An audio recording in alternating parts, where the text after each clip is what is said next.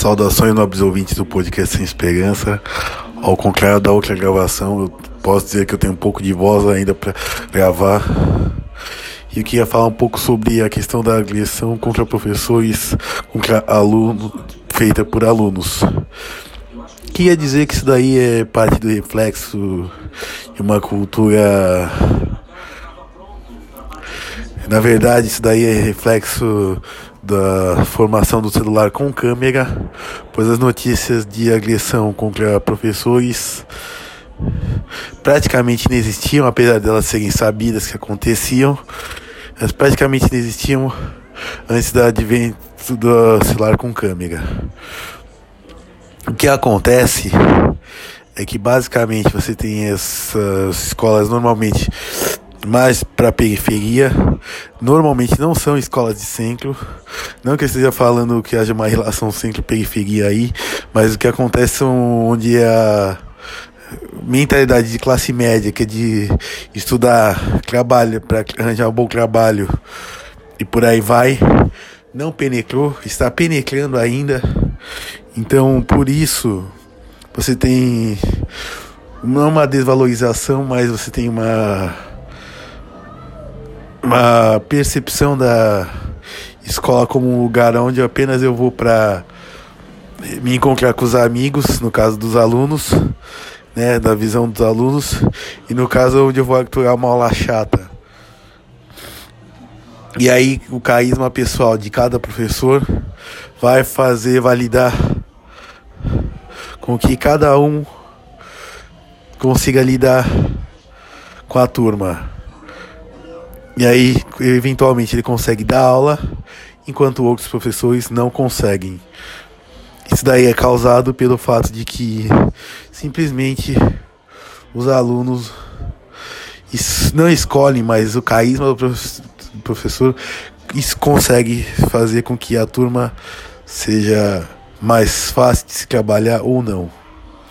Mesmo assim, é a mesma coisa, eles não têm a mentalidade de classe média, onde eles vão estão lá para estudar, para arranjar um emprego e depois crescer na vida.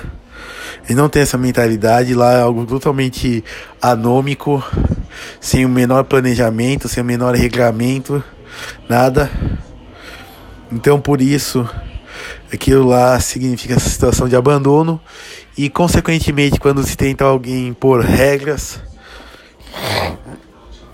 perdão, impor regras, você vê uma situação de agressividade e, e em alguns casos de violência. Principalmente quando ela não é respaldada pela autoridade do autoridades da escola, que não são fracas, mas são simplesmente inócuas em relação ao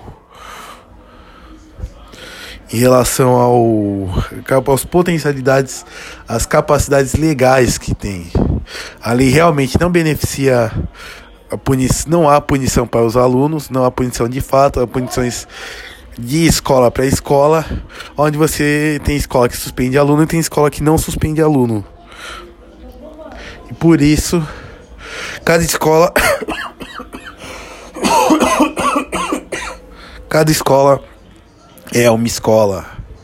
E nisso resulta em maior, em maior perseguição ou não contra os professores, pois além do fato da agressão dentro da sala de aula, existem as agressões, por exemplo, contra professores que têm carro, como furar pneu e arranhar a lataria, entre outras, como por exemplo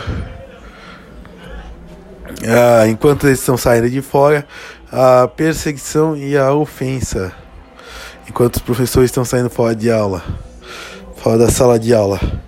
E nisso resulta que eles, os alunos, em sua covardia e seu medo, pois o aluno é sempre o adulto e o adulto mais forte, que se tem medo de atuar contra os professores. Então, por isso, a violência dos dos alunos contra os professores não é um fenômeno restrito, é um fenômeno antigo e está basicamente vinculado a esse pensamento anômico, onde eles não têm a motivação para ir na escola, exceto talvez ir à merenda e se encontrar com os amigos, e também ao fato de que acha que simplesmente colando a bunda na cadeira e copiando do caderno a lição do professor, eles estão se tornando estudantes e estão aprendendo, o que não é verdade. E isso resulta da nossa educação brasileira, paulista. No caso, posso dizer isso da, no, da educação paulista, que é a rede de qual eu faço parte. Não sei como é em outros países, em outros estados, melhor dizendo. Também não sei como é em outros países. Mas esse é o problema que afeta a educação paulista. Esse foi um podcast sem esperança. Obrigado por ouvir. E para entrar em contato comigo, ou pelo Twitter, arroba profbrunocris, ou então pelo canal de TV, do YouTube, TV Podcast Sem Esperança. Até mais.